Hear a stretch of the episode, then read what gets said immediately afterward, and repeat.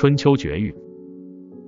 春秋绝狱指汉代判案的一种原则和制度，在审理案件时，如果法律没有明文规定，则可以直接引用春秋为代表的儒家经典的经义内容作为判断案件的法律依据，从而得以定罪量刑。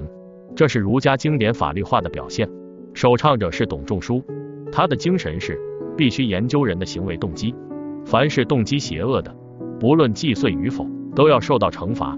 强调考察人的主观动机的同时，还强调要区分首犯和重犯，既遂和未遂。这种原则实质上是论心定罪。